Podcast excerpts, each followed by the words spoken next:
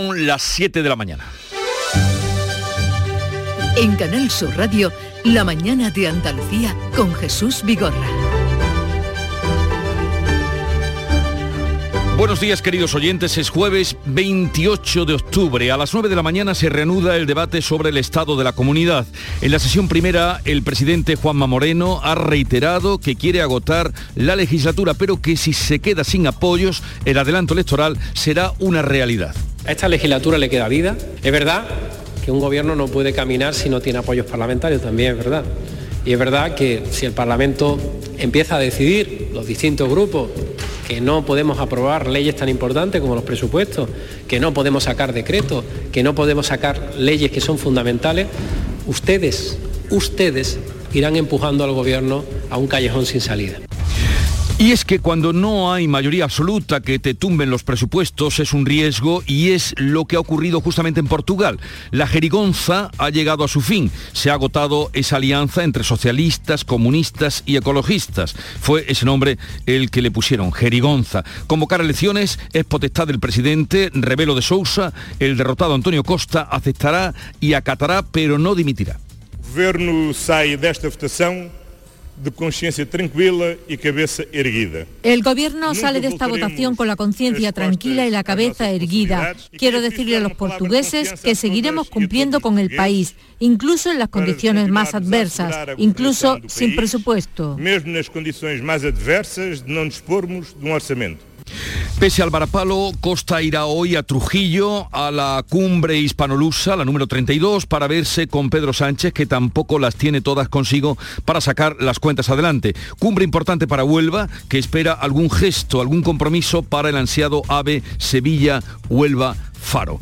La luz cae hoy 21 euros, pero va a seguir carísima, 205 euros de media en el megavatio hora. La ministra Teresa Rivera tranquilizó ayer porque Argelia ha garantizado el suministro de gas, lo que deja de inyectar en el gasoducto de Marruecos, que ya saben ustedes que lo van a cerrar, lo va a enviar por el de Almería y en barcos metanos, en barcos metaneros. ¿Quién lo va a pagar? De eso la ministra no ha dicho nada. El ministro nos ha explicado cómo poder acometer este transporte de gas a través del gasoducto de Medgas, vista que la relación contractual con el gasoducto del Magreb expira el 31 de octubre y cómo complementarla con gas natural, natural licuado, con arreglo a un calendario que tenemos que precisar. En estos días de vísperas de los difuntos son muchos los que van a los campos santos a decentar nichos y tumbas, es la costumbre. En Úbeda, una anciana de 87 años fallecía ayer cuando limpiaba la lápida de su marido. Tropezó, se golpeó la cabeza y se murió. Una muerte fatídica que tiene también algo o mucho de ternura. Una señora tan mayor cuidando al marido muerto y se quedó allí junto a él. En cuanto al tiempo, amanece este día con nubes en la vertiente mediterránea y despejado en el resto del territorio. Las mínimas a esta hora son más bajas en el extremo oriental y esa es toda la novedad que trae este jueves 28 de octubre, que va a ser soleado, con temperaturas sin cambios y vientos flojos y variables.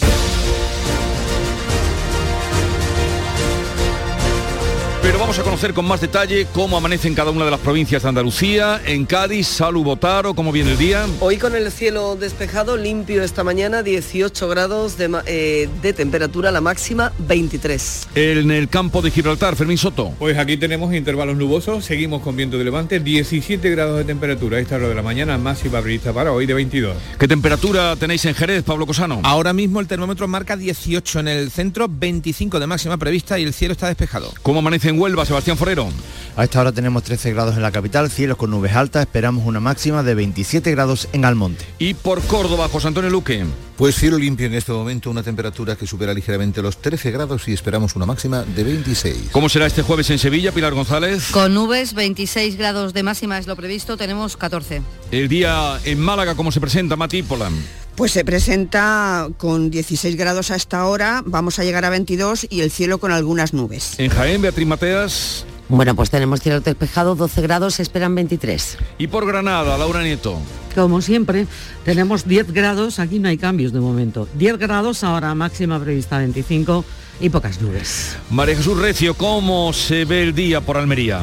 Hoy sin lluvia, al cielo despejado, 18 grados, alcanzaremos una máxima de 23.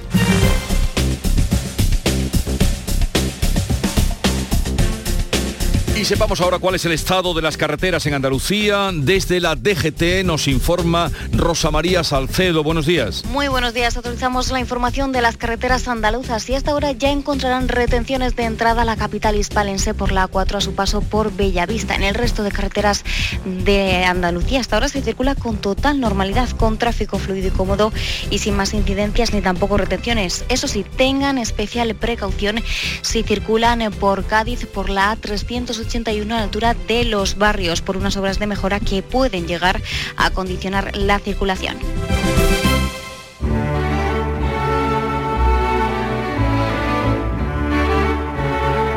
El exgeneral venezolano Hugo Armando Carvajal, más conocido ya en nuestro país como el Pollo Carvajal, ha vuelto a apuntar al cofundador de Podemos, Juan Carlos Monedero, y otros eh, compañeros suyos como receptor de supuestos del gobierno de Nicolás Maduro. El tempranillo hoy le dedica sus primeros versos al tal pollo. Tempranillo del Pollo Carvajal. Carvajal tiene una lista que puede doler un poco en más de dos y de cuatro que según informa el mozo, ilegalmente sacaron dinero para sus fondos, financiación ilegal, que suelen llamarle otros. Y este Carvajal señala a Podemos, bulo, rollo, venganza de no sé qué o cuentas de plata y oro. Iglesias y monederos están en la lista. Y otros, Dios sabrá qué pasó entonces, cuando estaba en juego todo puede costar Venezuela más de un pico y más de un ojo, si es que al pollo Carvajal le da por montar el pollo. Antonio García Barbeito que volverá volverá volverá o no volverá volverá o no volverá. Digo esto porque él como ustedes saben entrega sus romances perversos al filo de las 10 de la mañana y a esa hora eh, Canal Sur Radio estará dando cuenta en directo de la sesión del Parlamento. Si al lugar ya veremos dónde eh, colocar los romances pero estamos condicionados a esa retransmisión en directo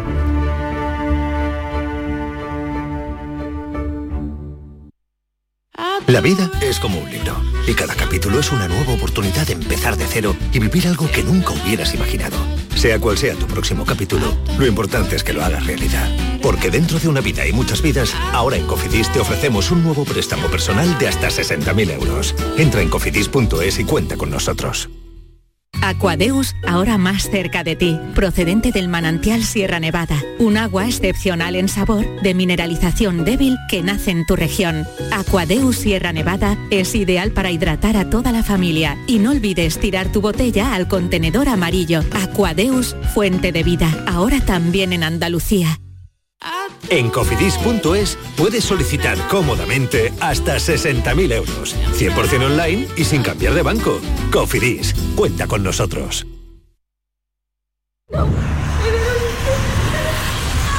La violencia sexual no es una película. Llama al 016 si necesitas información o ayuda. Delegación del Gobierno contra la Violencia de Género. Ministerio de Igualdad. Gobierno de España. No hay que acabar con el miedo, sino con lo que produce el miedo. La mañana de Andalucía con Jesús Vigorra. Noticias. Vamos a contarle la crónica de la primera sesión del debate sobre el estado de la comunidad, eh, clima preelectoral que aleja aún más un posible acuerdo sobre los presupuestos para el año que viene. Carmen Rodríguez Garzón. Sí, buena muestra de ello es como terminaba su intervención Juanma Moreno la pasada tarde asegurando que hay tiempo para el acuerdo, reiterando su voluntad de agotar legislatura, pero también advirtiendo de que si se queda sin apoyos parlamentarios, la oposición le habrá empujado al adelanto electoral. Esta legislatura le queda vida, es verdad que un gobierno no puede caminar si no tiene apoyos parlamentarios, también es verdad. Y es verdad que si el Parlamento empieza a decidir, los distintos grupos, que no podemos aprobar leyes tan importantes como los presupuestos, que no podemos sacar decretos, que no podemos sacar leyes que son fundamentales, ustedes, ustedes irán empujando al gobierno a un callejón sin salida. Pero esa situación del callejón sin salida de este gobierno no será buena para Andalucía. Así lo decía el presidente tras un duro debate con el PSOE en el que la portavoz Ángela Ángeles Ferri le acusaba de mentir en su intención de dialogar y de haber desaprovechado una oportunidad histórica para alcanzar un acuerdo con los socialistas. Señor Moreno, si no quería negociar con nosotros, porque Macarena Olona lo tiene cogido por los presupuestos, hubiera bastado con decírnoslo.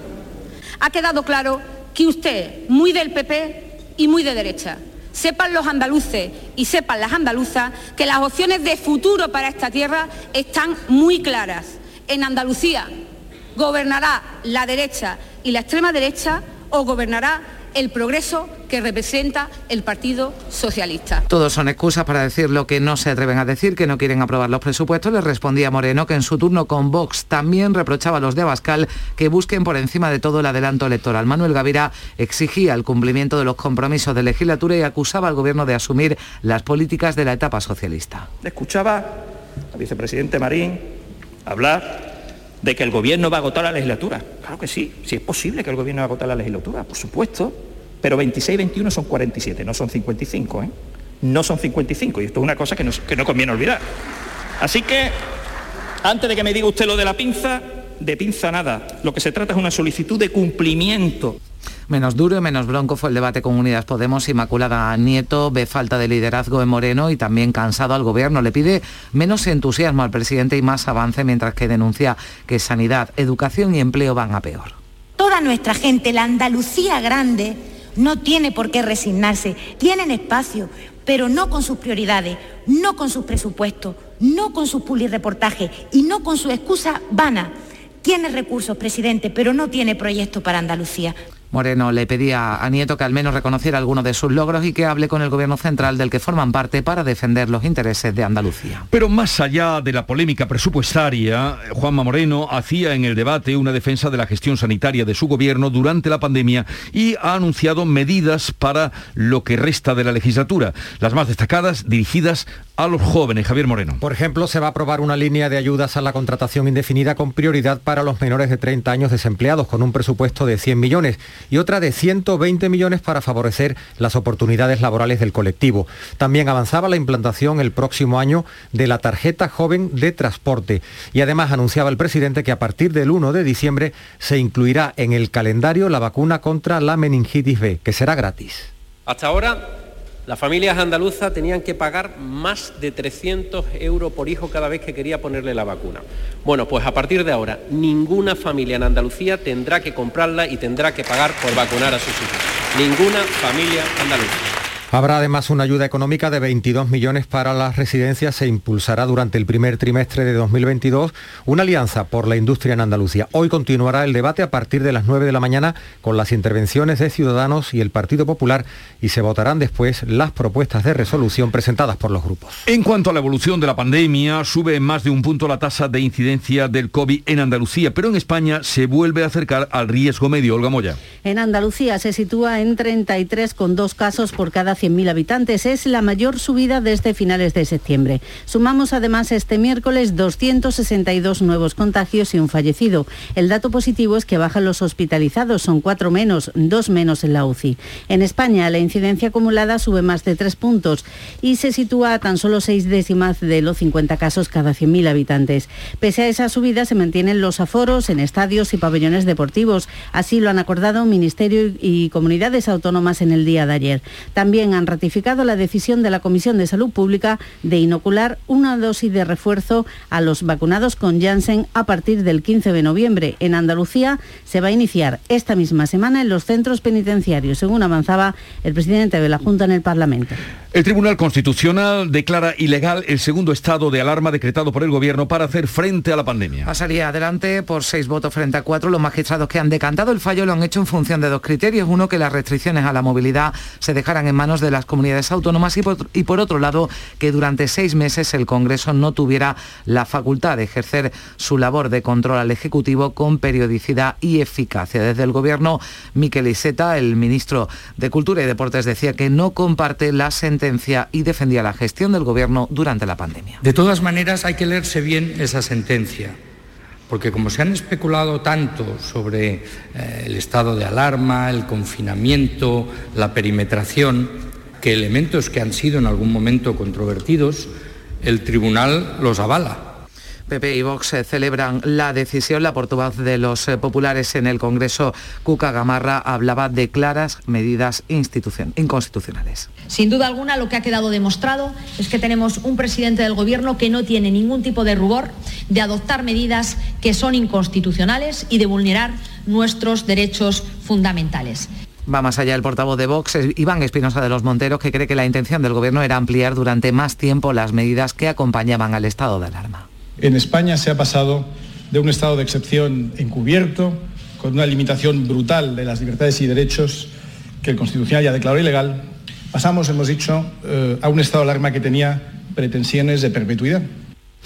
Tras la sentencia del Tribunal Constitucional sobre las plusvalías municipales, los ayuntamientos ven peligrar sus cuentas y proyectos presupuestarios. De hecho, se espera una avalancha de reclamaciones. El alcalde de Granada, Francisco Cuenca, dice que dejarán de ingresar 14 millones y medio de euros anuales y pide al Gobierno de España y a la Junta que analicen de qué manera pueden compensar esa falta de ingresos. Cada vez los ayuntamientos nos vemos con más competencias, con menos capacidad de ingresos y lo que es más difícil es mantener la calidad de los servicios que prestamos día a día a los ayuntamientos y por tanto exigimos el que haya una reforma, una revisión sobre el método de aplicación de este tipo de impuestos.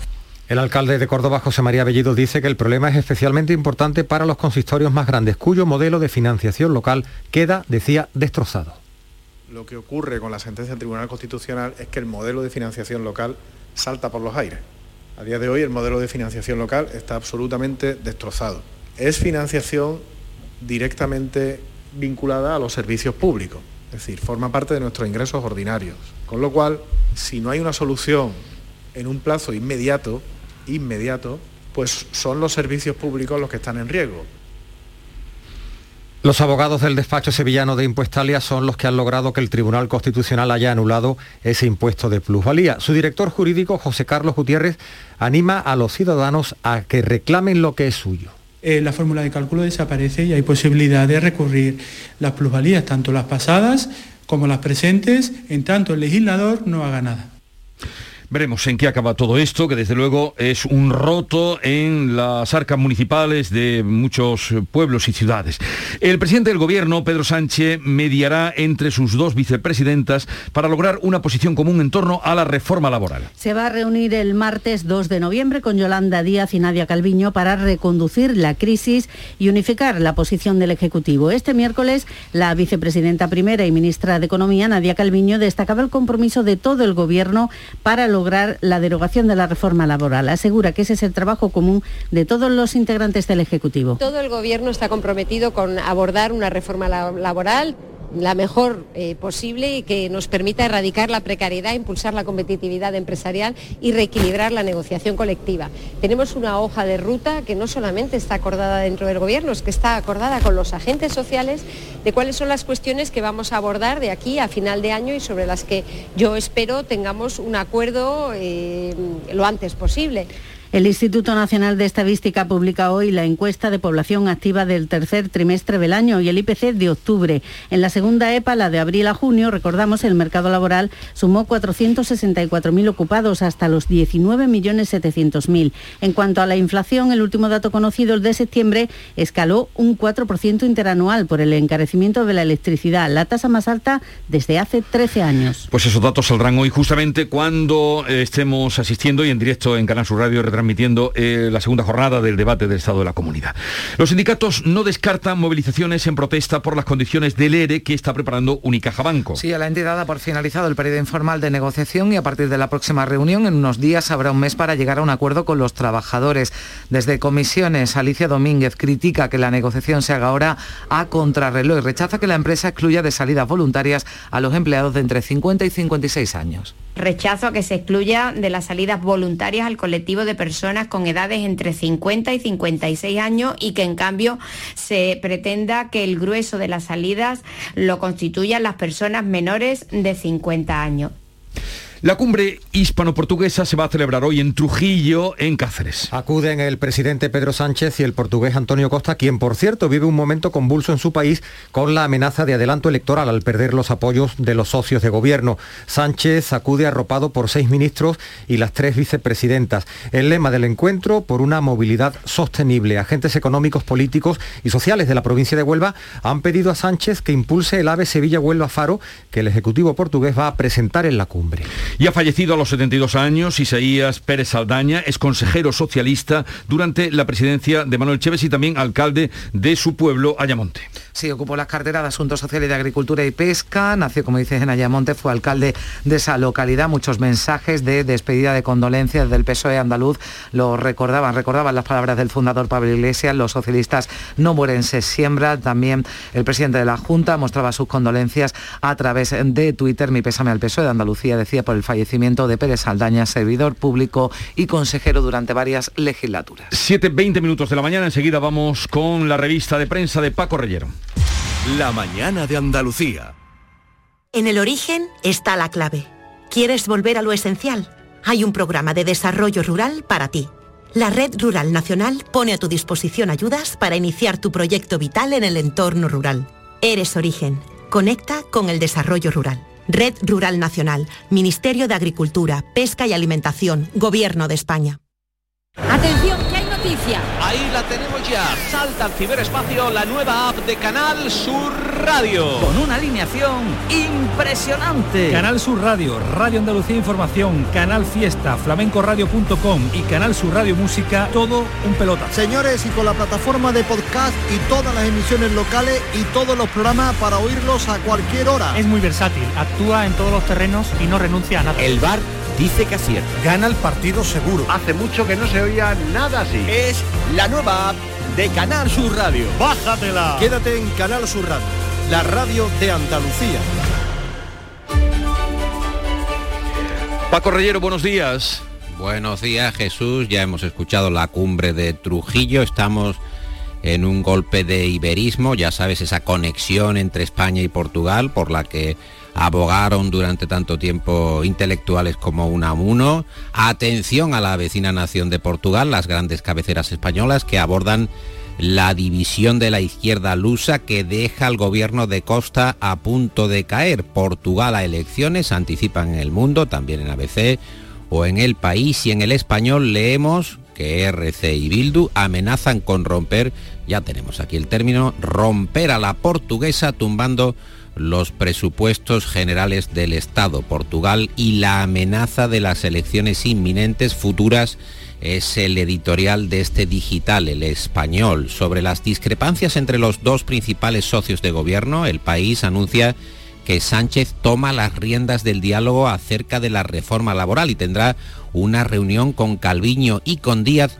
para delimitar las medidas, también para saber qué papel corresponde a quien va a esa reunión, según el mundo, arrastrado por la creciente fuerza, por la relevancia que está tomando Yolanda Díaz. La vanguardia lleva a su portada este titular. PSOE y UP resuelven su pulso de la reforma laboral sin pactar aún el contenido. Fíjate que es un titular a la vez esperanzado y contradictorio. Lo resuelven, pero aún no han pactado nada. Es, bueno, es como, tener eh, buenas intenciones. Y La Razón abre su edición en línea anunciando que Vox va a forzar el adelanto electoral en Andalucía. Creen en La Razón que es un punto de inflexión en la legislatura de Sánchez, eh, hacen una visión de conjunto de las elecciones y vaticinan que la tensión por las urnas va a dinamitar finalmente la coalición de gobierno PSOE-UP y va a diluir de paso la mesa de diálogo con Cataluña. Los diarios también anotan el fallo del Constitucional sobre las medidas de Sánchez durante la pandemia. Lo estamos viendo durante toda la mañana, lo leemos por ejemplo en El Mundo, el golpe del TC a la cogobernanza de la COVID con las comunidades autónomas remata, es la expresión que utiliza el mundo, la gestión de Sánchez. Por seis votos frente a cuatro, el TC declara inconstitucional dejar el COVID en manos de las comunidades. Es de hecho la tercera resolución judicial contra las decisiones del Ejecutivo en pandemia. La ilegalidad como costumbre es el editorial de ABC acerca de este asunto diario que critica muy severamente, muy duramente el autoritarismo de Sánchez. Y además hay otras noticias de interés, por ejemplo, ¿cuál destacarías? Por ejemplo, por ejemplo, el país esta, nos cuenta esta que viene. que viene. Nos cuenta que el bachillerato podrá cursarse en tres años e incorpora siete nuevas materias. Hay que tomarse las cosas con calma, parece. El borrador del decreto permite ir a la selectividad con un suspenso, la excelencia que se rebaja, mientras en el mundo informan de que el gobierno bate su propio récord con 1.250 asesores elegidos a dedo, la afinidad política que denuncia el mundo para encontrar una colocación. Más números en su columna de La Vanguardia. Es curioso este dato. Jesús Marius Carol destaca la encuesta de servicios municipales del Ayuntamiento de Barcelona, donde casi uno de cada tres ciudadanos se iría a vivir a otra ciudad si pudiera. ¿Cómo estará Barcelona? Dice Carol que en el próximo estudio de campo habrá que preguntarle a los ciudadanos por qué, por qué exactamente se Sí, quieren ir, quieren abandonar lo que antes era una ciudad eh, muy eh, atractiva para vivir. Pues si el director de La Vanguardia se lo pregunta, que vive allí, mm, como dicen algunos castizos, tendría que hacérselo mirar, si no descubre por qué es esa, esa información que da. No Siendo- es lo que quiere que le pregunten a los ciudadanos. Ya, ya, siendo una claro ciudad- por qué se quiere quedar allí. siendo una ciudad preciosa, por cierto, ¿eh? y que nos gusta. Y numerosas informaciones también e interpretaciones sobre los previsibles problemas de suministro o abastecimiento. Sí, hay mucho sobre este asunto en la prensa y muchas interpretaciones. Leemos, por ejemplo, en El País o también en el diario.es, en el digital Infolibre, que Argelia garantiza el gas para España pese al cierre de un gasoducto, pero eh, el diario El Mundo tiene una visión muy distinta. Argelia deja a España, escriben en el titular de portada del Mundo, sin su primer gasoducto y el mercado colapsado, mientras el gobierno se lanza, la imagen, eh, la imagen física, plástica del titular es muy llamativa, el gobierno se lanza a la caza de barcos nigerianos y cataríes para aliviar la dependencia de suministro, así lo ven en el mundo. Qué bonita está la liga, Nuria Gaciño, buenos días. Muy buenos días, está Buenos preciosa, días. bonita, emocionante y muy igualada. Tenemos en estos momentos en lo más alto de la clasificación con 21 puntos al Sevilla, al Betis, al Real Madrid y a la Real Sociedad. Líder provisional el conjunto madridista tras empatar a cero con Osasuna. Segundo el Sevilla, que también empató a uno en Mallorca con polémica arbitral incluida. En el minuto 95 gol de Ocampos, que le daba la victoria al equipo de Nervión, pero el colegiado Jaime Latre recurrió al VAR, también a la pantalla que hay en el campo, para terminar anulándolo por mano previa de Fernando que le había asistido en la jugada. Tercero en la tabla el Betis, que sigue imparable, 4 a 1 al Valencia en el Benito Villamarín, dando un nuevo recital de fútbol. De nuevo las rotaciones surtieron el efecto deseado por Manuel Pellegrini. Cuarta la Real Sociedad, que hoy podría recuperar el liderato si gana el Celta en Balaidos. El que no ha ganado en esta undécima jornada es el Barcelona. Derrotan Vallecas por la mínima y esta vez sí que a la porta no le ha temblado el pulso para destituir a Kuman. Otra cosa ya es que le tiemble el dinero porque a ver cómo se le paga el finiquito al técnico holandés. Uf, pero además se lo dijeron en el mismo avión. En el mismo avión. En Es que ya urge, ya urge porque hay que empezar a buscar un nuevo entrenador. En el avión. Cuando te bajes ya está cesado. El Granada se juega esta tarde salir del descenso. A las 8 recibe al Getafe y no le queda otra que ganar para salir de los puestos de descenso en los que se encuentra en estos momentos como consecuencia de esa victoria del Alavés. En caso de que logre el triunfo, será el Cádiz el que se meta en la zona peligrosa. También juega hoy el Atlético de Madrid.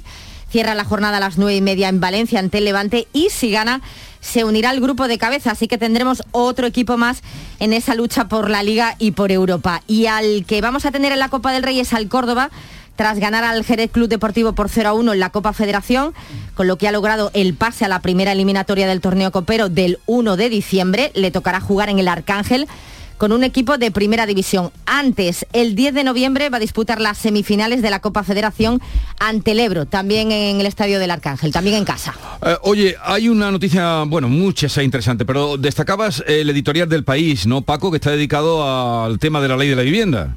¿Qué dice? Sí, eh, la ley de la vivienda y lógicamente la importancia de recuperar las casas. Hay una foto muy interesante en el mundo de portada de un señor que se llama José Carlos González que está esperando, está a la espera de un alojamiento en, en La Palma. Eh, se, están entregando ya las primeras viviendas de familias que han perdido sus, hogares y que realmente lo están pasando francamente, francamente mal en la, Palma. Bueno, foto sobre la que llamamos la atención. Echa el cierre, 10 segundos.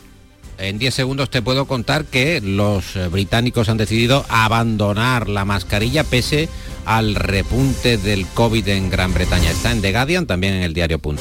Bueno, que tengáis un bonito día. Nuria, igualmente.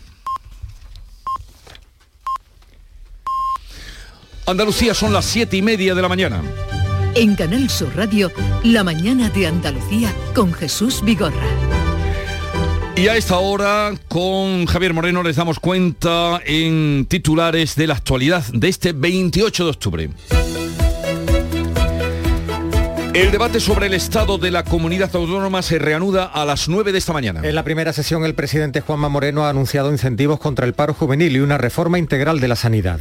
Juanma Moreno y PSOE se reprochan mutuamente no querer llegar a un acuerdo para sacar los presupuestos. Moreno advierte de que si se queda sin apoyos en el Parlamento se verá obligado a adelantar elecciones. Ha muerto a los 72 años de edad Isaías Pérez Aldaña, el que fuera consejero socialista durante la presidencia de Manuel Chávez. Era onubense de Ayamonte, ocupó las carteras de Asuntos Sociales y de Agricultura y Pesca políticos de uno y otro color han mostrado su pesar en las redes sociales. Y en su pueblo, Ayamonte, del que fue alcalde, declaran tres días de luto. Portugal queda abocada a unas elecciones adelantadas. Los presupuestos generales no han salido adelante y el presidente del país ha puesto en marcha la maquinaria para adelantar comicios. Hoy se celebra en Cáceres la cumbre hispano-lusa. Pese al momento convulso que vive el primer ministro portugués, se verá con Pedro Sánchez en Trujillo. Van a firmar nueve documentos de cooperación y Huelva espera un compromiso sobre el AVE Sevilla-Huelva-Faro. La vacuna frente a la meningitis B se incorpora al calendario andaluz a partir del 1 de diciembre. La Junta asumirá los 300 euros que cuesta y será por tanto gratuita. Se inocula con una pauta de tres dosis a los dos meses, a los cuatro y a los 15. La incidencia del COVID vuelve a crecer en Andalucía y roza el riesgo medio en España. Sube en la comunidad un punto y medio hasta los 33. En una jornada con un fallecido en España pasa de 47 a casi 50. Salud notifica 51 muertos. El Ejecutivo Central no comparte la decisión del Constitucional de anular el segundo decreto del estado de alarma. El tribunal da la razón razón a Vox, considera que el gobierno pretendió eludir un control eficaz del Parlamento en una situación crítica como es una alerta sanitaria. Los ayuntamientos ven peligrar sus cuentas por la pérdida del impuesto de plusvalías municipales. Los consistorios también están elaborando sus presupuestos en esta fecha si se ven ahora con una merma que suma entre todos unos 2.500 millones de euros al año. Los alcaldes exigen una acción rápida que compense la pérdida de ingresos. El precio medio de la luz cae hoy 21 euros, pero se queda otro día más por encima de los 200 por megavatio hora. 205 de media. La franja más cara será entre las 9 y las 10 de la mañana cuando llegará a los 252. El mínimo se dará entre las 4 y las 5 de la tarde, bajará hasta los 169. Argelia garantiza el suministro de gas a España a partir del domingo cuando piensa cerrar el gasoducto de Marruecos. Se compromete a servir todo el gas contratado y a enviar en barco lo que no tenga cabida en la tubería de Almería. Queda por aclarar quién asume esos costes extra. Y en cuanto al tiempo. El tiempo. Hoy esperamos cielos poco nubosos con nubosidad de evolución diurna en las sierras de Andalucía y en la vertiente mediterránea, e intervalos nubosos sin descartar alguna precipitación débil a primeras horas en el estrecho y en el litoral mediterráneo. Pocos cambios en las temperaturas, salvo en el extremo oriental donde descenderán las mínimas vientos de levante, en el litoral mediterráneo y Cádiz disminuyendo a lo largo del día. En un momento, Paco Vocero nos da cuenta de las claves económicas de este día.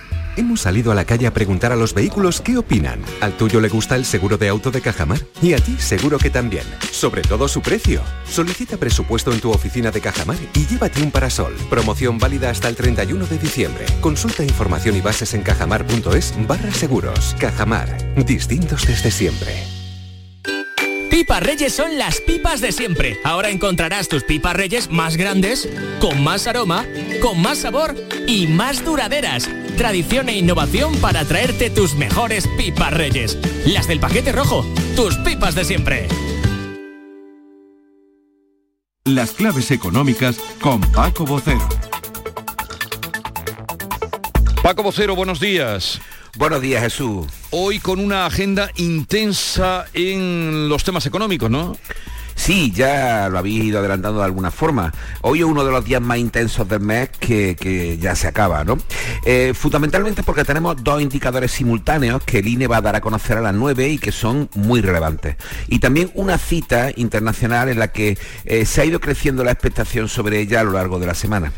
Eh, hablando de indicadores, el primero va a ser la encuesta de población activa, la EPA, correspondiente al tercer trimestre, el segundo, la inflación de octubre, ya como indicador adelantado, y la cita, la reunión habitual del Banco Central Europeo. Pues vamos con ellas. La primera, sobre el paro, ¿cómo se espera esta nueva EPA?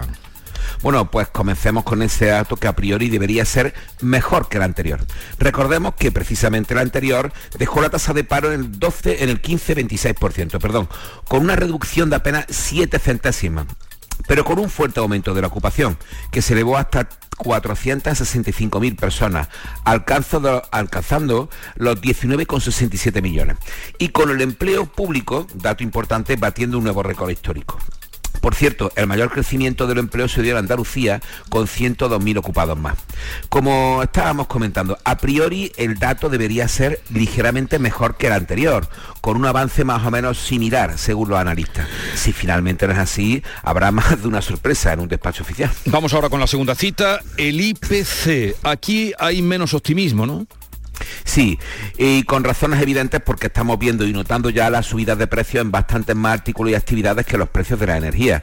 Por eso, lo relevante de hoy no va a ser solo el porcentaje de la subida de la luz, del gas, combustibles, que junto a los alimentos frescos son los elementos más volátiles del IPC, sino el resto, lo que ya hemos comentado otras veces que es la denominada inflación subyacente. Esta es la relevante en términos de la evolución de precios, eh, que se subió hasta el 1% en septiembre. De cualquier forma, vamos a estar en el 4% general, en máximo de 2008, y veremos hasta cuánto se dispara más. De hecho, Funca adelantó hace unos días una previsión del 5,3% en diciembre, un dato muy malo para los bolsillos y para la evolución de la economía el año que viene. Y una tercera cita, como apuntabas al principio, la del Banco Central Europeo. ¿Qué se puede esperar? Mira, en principio poco más que el mantenimiento del mensaje que llevamos escuchando muchos meses ya, que esta es una solución, eh, una situación transitoria, aunque con ese matiz de largamente transitoria, y tanto podríamos decir. Lo cierto es que son ya muchas las voces que van advirtiendo que en algún momento el BCE va a dar señales inequívocas de un posible cambio de rumbo por la presión de la inflación, y eso se traduciría en un adelanto del inicio de la subida de tipos. Pero hay que recordar que hasta diciembre no se tomarían decisiones relevantes tras publicar sus proyecciones macroeconómicas y por otra parte también el BCE eh, trata de evitar lo que pasó en la anterior crisis, que subió los tipos de interés a destiempo y la alargó. Fue una situación perjudicial en 2009 y en 2011. Bien.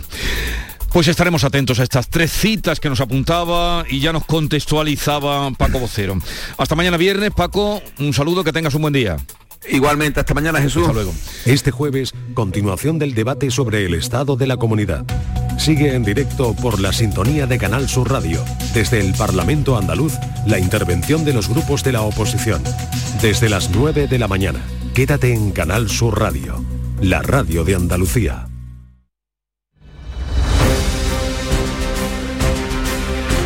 Vamos a completar el panorama informativo de hoy en la mañana de Andalucía con otras noticias. Un juzgado de Granada absuelto al exalcalde José Torres Hurtado y a la que era su concejala de urbanismo Isabel Nieto acusados de prevaricación y tráfico de influencia. Laura Nieto. Se trata de los expedientes del edificio Obispo Hurtado en el que ambos viven. La primera pieza separada de la operación Nazarí, que ha sido juzgada, una operación, recordemos que les costó la dimisión. La sentencia absolutoria argumenta que no hay sostén probatorio ni nada que que edite la comisión de los delitos y descarta que los expedientes vinculados al edificio se redactaran con más celeridad que otros para estar listos antes de unas elecciones municipales. El magistrado señala la mala fe de la acusación ejercida por el constructor Ramón Arenas, que ha sido condenado a costas, y considera el informe policial un pasquín folletinesco.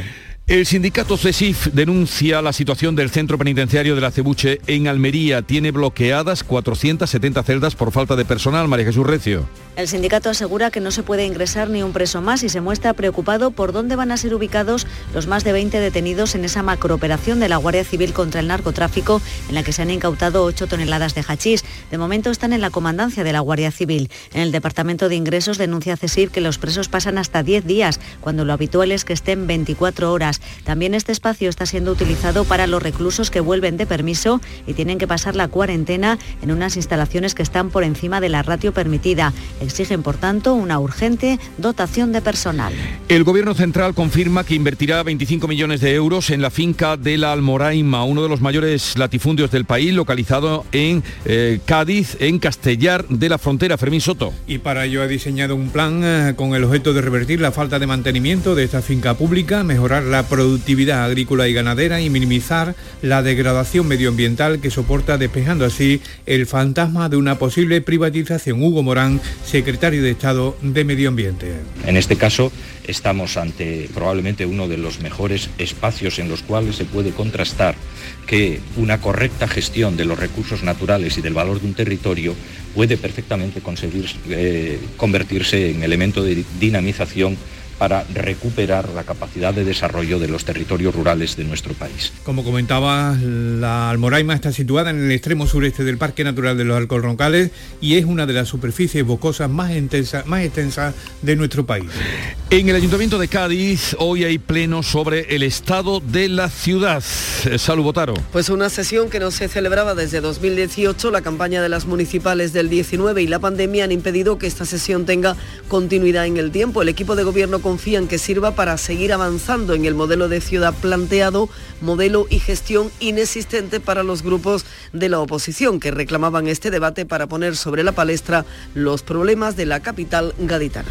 Los olivareros cordobeses están preocupados y razón no le falta por la situación de la cosecha de aceituna. José Antonio Luque. Eso es, en el campo empeora la situación de la aceituna al inicio de la campaña a causa de la sequía. El fruto está arrugado y pierde rentabilidad. Los olivareros esperan a la borrasca prevista este fin de semana, pero temen que puede ser tarde. En las fincas esperan a recoger para que la aceituna engorde. Los precios se mantienen por encima de los 3 euros que garantizan los costes. Jorge Arices, olivarero. Venimos de dos años mmm, secos prácticamente, dos años que el año pasado mmm, cayeron escasos 350 litros. Entonces, ahora mismo la aceituna, pues a la salida del verano se ha arrugado mucho. Con las lluvias del mes de septiembre se estiró un poco, pero ya pues volvemos a lo mismo. Está volviendo, el, el olivo consume la humedad de la aceituna y se está volviendo a arrugar. La magna de Málaga sigue adelante para este sábado a pesar de esa amenaza que hay de lluvia matípola. Pues sí, las 16 cofradías malagueñas reunidas anoche no han establecido un plan B, confían en que el tiempo favorezca su salida finalmente. En cualquier caso, ya han dicho que van a decidir a última hora. Ya se han vendido 14.000 de las 24.000 sillas disponibles y es que la probabilidad de lluvia para el sábado es alta, aunque varía con las horas. Del 80%, la última probabilidad que tenemos es que sea el 20%. Muchos hoteles están ya al 100% en la capital de cara a este evento. Y la Hermandad del Gran Poder en Sevilla sí que ha aplazado, ha tomado ya la decisión sobre la fecha del traslado del Señor prevista para este sábado, precisamente por eso, por el riesgo o, o certeza de lluvia. Pilar González. El Gran Poder está en misión pastoral por por tres barrios deprimidos de la ciudad. Ahora está en la parroquia de la Candelaria y estaba previsto su traslado el sábado a la parroquia de Santa Teresa. Se descarta el sábado por la previsión de lluvia, pero la hermandad está apurando los tiempos y esperando el parte meteorológico de hoy para tomar esa decisión definitiva. En principio lo iba a decidir anoche, pero lo retrasa hoy por si algo pudiera cambiar. Baraja la posibilidad de adelantar la salida el viernes o retrasarla al domingo o incluso al lunes. En cualquier caso, el dispositivo especial para esto está preparado para el día que sea. La RTVA y el Festival de Cine Iberoamericano de Huelva renuevan un año más el acuerdo por el que esta casa se compromete a difundir los eventos y las actividades de la próxima edición que se van a celebrar entre el 12 y el 19 de noviembre. Sebastián Forero. Buenos días, Jesús. Dentro de las actividades programadas, Canal Sur entregará el premio, el premio al mejor cineasta, al director y productor onubense Paco Ortiz, el director de la RTVA, Juan de Mellado, ha destacado el respaldo de esta casa al festival más antiguo de Andalucía. Le escuchamos. Le vamos a dar una amplia cobertura en todos nuestros espacios, tanto informativos como en, programas tanto de la televisión como de la radio, incluso la retransmisión de la gala inaugural y de clausura a través de, de Canal Sur Televisión. Este año Jesús el festival rendirá homenaje al director Fernando Trueba, ganador de un Oscar y siete premios Goya, al que entregará el premio Ciudad de Huelva. Bien, pues el Festival de Cine Iberoamericano y el de Cine de Sevilla que está ya a punto de comenzar. ¿Y qué les puedo contar de hoy? Primero que a partir de las 9 conectaremos con el Parlamento de Andalucía, antiguo Hospital de las Cinco Llagas, para dar la segunda jornada en directo de la sesión de debate sobre el estado de la comunidad. Hasta entonces, pues a partir de las 8, por ejemplo, vamos a hablar con Enrique Santiago, que es secretario de Estado para la Agenda 2030, que se encuentra hoy en Almería. Y vamos después de la sesión parlamentaria, suponemos que al filo de las diez y media podríamos retomar eh, estará Manuel Lozano Leiva con nosotros. Vendrá Julia Navarro para presentarnos su libro De ninguna parte, última novela que ha publicado, y la familia de Camarón con un disco homenaje que la propia familia ha grabado y hoy viene a presentárnoslo aquí a Canal Sur Radio, a la mañana de Andalucía, Capitán de mis sueños, ese es el título de los familiares, hijos y nietos de Camarón.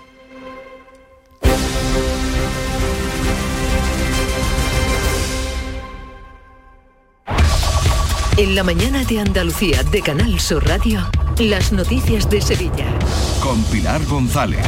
Hola, buenos días. Hoy hay tres concentraciones importantes en Sevilla, una de los médicos de familia y pediatras, otra de los sanitarios contratados por la pandemia y una tercera de los interinos de todas las administraciones. Hoy tenemos el cielo con algunas nubes, viento variable flojo y las temperaturas sin cambios. La máxima prevista es de 26 grados en Morón y 27 en Écija, Lebrija y Sevilla. A esta hora 14 grados en la capital.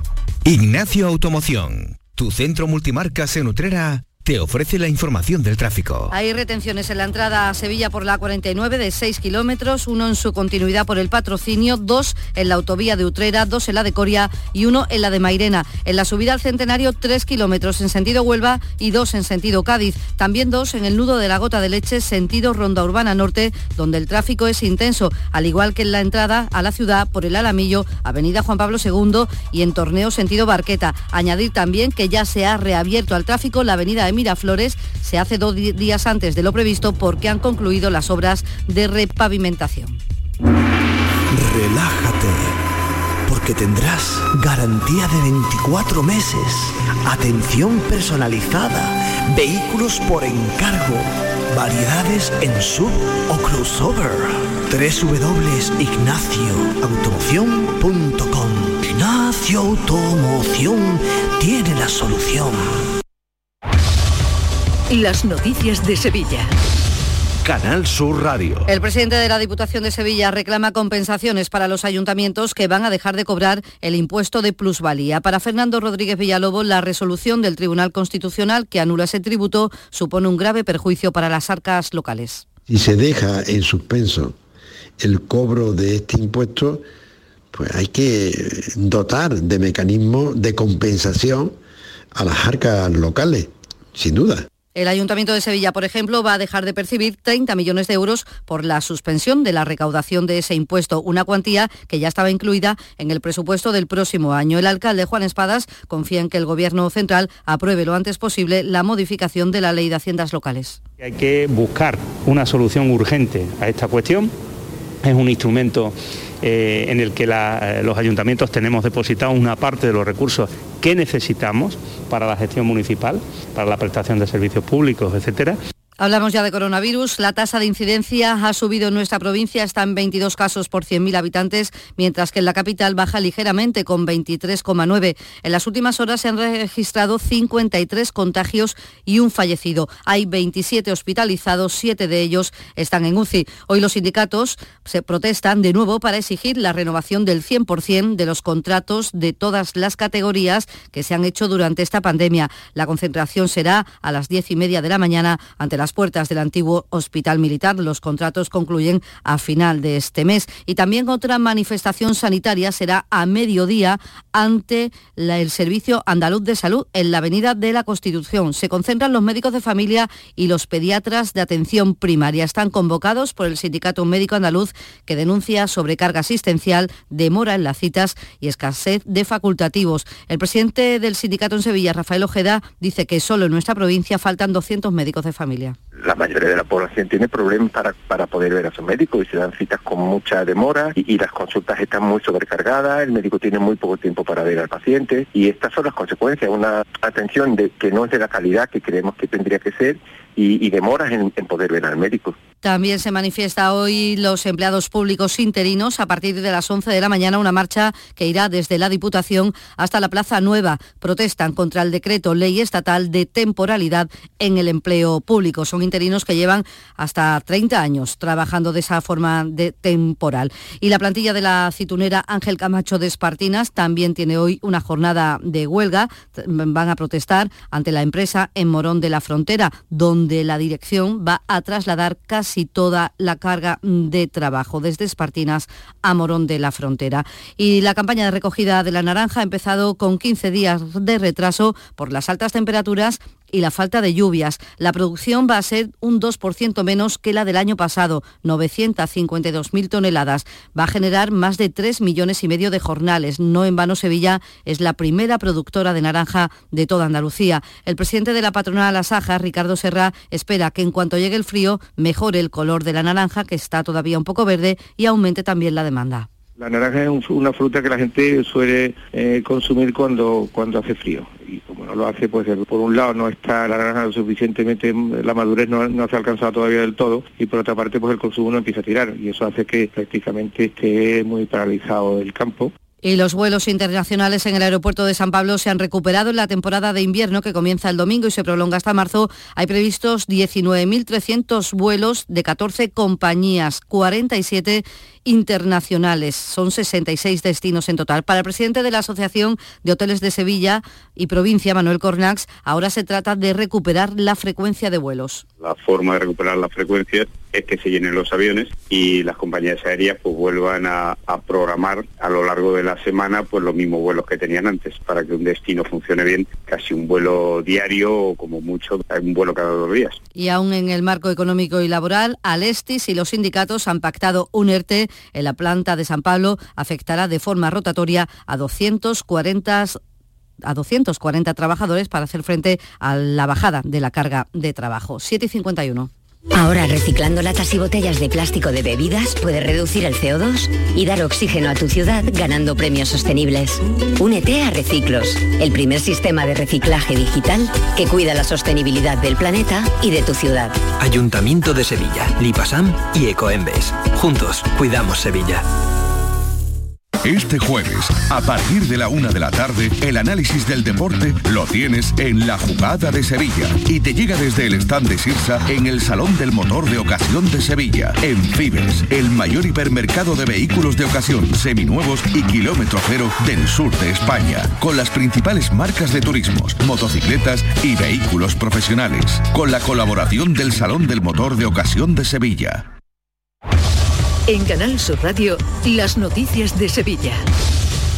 La Hermandad del Gran Poder ha aplazado a hoy la decisión sobre el día en el que será el traslado del Señor desde la parroquia de la Candelaria Santa Teresa. En las próximas horas y con los partes meteorológicos ya más fiables por la cercanía, decidirá si adelanta al viernes o retrasa al domingo o al lunes. Y el Gobierno Central ha asegurado de nuevo que sacará los restos de Queipo de Llano de la Basílica de la Macarena en cuanto apruebe la nueva Ley Nacional de Memoria Democrática, aunque no ha puesto fecha. El anuncio lo ha realizado en el Congreso el secretario de Estado de Memoria Democrática, Fernando Martínez, respondiendo a la diputada andaluza de Podemos, Martina Velarde. Se podría acometer, y eso es cuestión de voluntad de la Administración, en este caso eh, de, la Junta de Andalucía, pero sí que le indico que eh, una vez que aprobemos la ley de memoria democrática, están puestas todas las condiciones para que este tipo de, anomalías no se vuelvan a producirse, ni eh, que estén en, en esos lugares públicos. En la agenda del día notar que la Diputación de Sevilla celebra pleno, van a tratar entre otros asuntos el precio de la luz,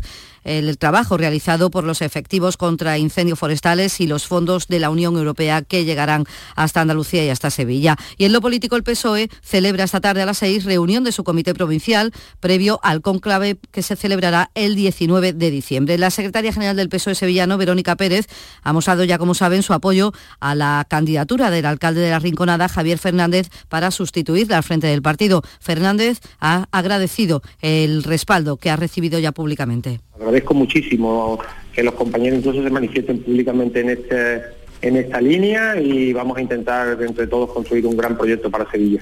El edificio de Capitanía General de la Plaza de España acoge hoy la entrega anual de los premios de la revista L, una cita que va a reunir en la ciudad a personajes nacionales e internacionales del mundo de la moda, el arte, la música o el cine. Entre los galardonados, la actriz Sharon Stone, Rosy de Palma, Paco León o la cantante Aitana. El delegado de Cultura y Turismo, Antonio Muñoz, ha destacado la importancia de celebrar este evento aquí.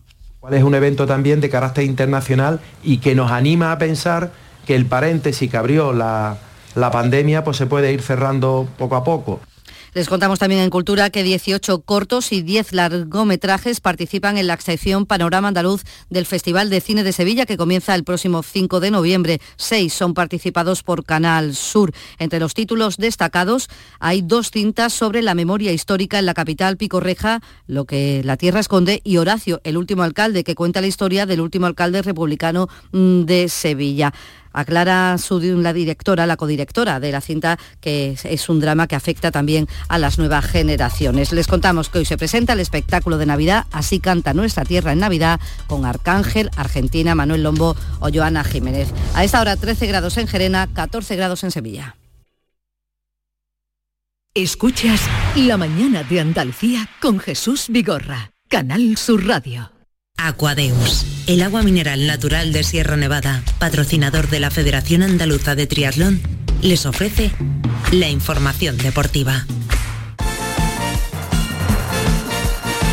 8 menos 5 minutos, tiempo ya para el deporte. Nuria Gaciño, ¿qué tal? Muy buenos días. Muy buenos días. Bueno, dos equipos andaluces que están en lo más alto de la tabla, pero incluso podríamos hablar hoy del liderato del Sevilla si hubiera vencido. Ay, amiga. Si hubiera vencido Mallorca, pero hubo, a ver, un gol ahí que al final el VAR lo anuló. Se trae un empate al final, empate a uno de Mallorca, que sabe a muy poco, sobre todo porque el gol que daba la victoria fue anulado en el minuto 95 de partido. Y cuando el VAR entra en escena pues ya sabemos lo que pasa, que hay opiniones para todos los gustos.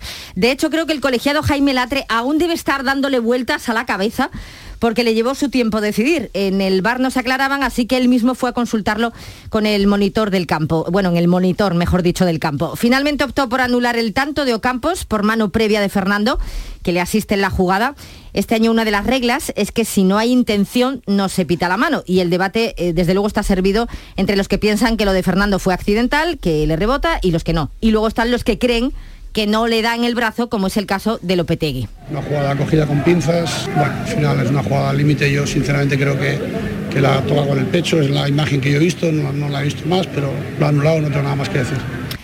Bueno, independientemente de la polémica hmm. del gol anulado, eh, lo que en el Sevilla empiezan a tener claro que no se pueden regalar 60 minutos y luego intentar ir a, por el partido cuando se va perdiendo. Ya, bueno, pues Hay que eh, cambiar el chip. Claro, si lo hubieran hecho bien, digamos, no hubiéramos tenido que llegar al final y a pues ese, eh, bueno, pues esa discusión que es discutible además lo que hizo el árbitro, pero ya ocurrió en los segundos finales del partido y poco se podía hacer. De todos modos, no estamos teniendo suerte con el VAR, los equipos andaluces. Eso hay que cambiarlo también. Bueno, ayer eh, desde luego le sonrió la suerte, el buen trabajo también, desde luego que viene demostrando el Betis con esa goleada al Valencia. El conjunto verde y blanco que está imparable, todo le sale bien y Pellegrini tiene a todo el mundo o a casi todo el mundo muy metido y muy concentrado. Se nota que los jugadores están disfrutando y la afición, eh, desde luego, más. Ayer pudo disfrutar de una goleada 1 a 4 al Valencia en el mejor partido del Betis en lo que llevamos de temporada, aunque Pellegrini no lo tiene del todo claro. A lo mejor sería injusto, eh, no alcanzo a revisar todos los partidos en tan poco tiempo, pero sí coincido que hicimos un gran partido con rendimientos individuales eh, muy altos, donde marcamos una diferencia ante un gran equipo como es, como es Valencia. no sé si, si fue el mejor, pero sé que sí fue un gran partido sin lugar a dudas. Bueno, el Betis, que es ya cuarto, se ha metido en esos puestos de Champions, empatado a puntos con 21 puntos, los mismos que tiene el Real Madrid Que ayer empataba con Osasuna, y también el Sevilla y la Real Sociedad, que tiene un partido menos, el que tiene que disputar esta tarde frente al Celta. O sea, cuatro equipos con 21 puntos. Y, bueno, y el Atlético de Madrid también se puede meter hoy. Bueno, pues ya, ya veremos qué ocurre hoy, pero seguro que muchos miran hoy esa tabla varias veces porque desde luego están muy bien situados eh, los dos equipos eh, sevillanos. No podemos decir lo mismo del Granada que necesita hoy una victoria, Nuria. Para salir del descenso y ojo porque su rival a las 8 los Cármenes es el Getafe, que es el último y también se la está jugando, aunque Robert Moreno no cree que sea una final para el equipo madrileño. Final para ellos, dices. Bueno, yo creo que las finales es cuando tienes todo o nada. Y yo creo que a estas alturas de la temporada, me parece el otro día hablaba con Blaulio Sasuna, me dijo, nosotros la temporada pasada estuvimos 13 partidos, creo que me dijo, sin, sin ganar. Y fíjate, dónde están ahora. Yo no eh, creo que sea una final. en caso de que logre el triunfo, será el Cádiz el que se meta en la zona peligrosa. Así que tenemos ahí el corazón un poco dividido. Ya, bueno, pues esperemos que Granada haga lo suyo y que ya el Cádiz en las próximas citas también mejore. El Barcelona está buscando entrenador a última hora de la noche. A última hora de la noche conocemos la destitución de Ronald Koeman tras caer el Barça frente al Rayo Vallecano. Estaba claro que si volvía a pinchar el conjunto azulgrana, eh, eh, a Kuman pues desde luego no le iban a dar más oportunidades de las que ya le han dado. Parece lógico, ¿no? Que con el equipo en noveno puesto pues haya que introducir cambios, así que están buscando un nuevo técnico y me temo que tiene que ser baratito, porque mucho dinero no hay. Bueno, pues aquí que no miren que ahora van bien las cosas. uy, uy, uy, el Pellegrini. Gracias, Nuria. Adiós hasta aquí el deporte. Aquadeus, ahora más cerca de ti, procedente del manantial Sierra Nevada. Un agua excepcional en sabor, de mineralización débil que nace en tu región. Aquadeus Sierra Nevada es ideal para hidratar a toda la familia. Y no olvides tirar tu botella al contenedor amarillo. Aquadeus, fuente de vida. Ahora también en Andalucía.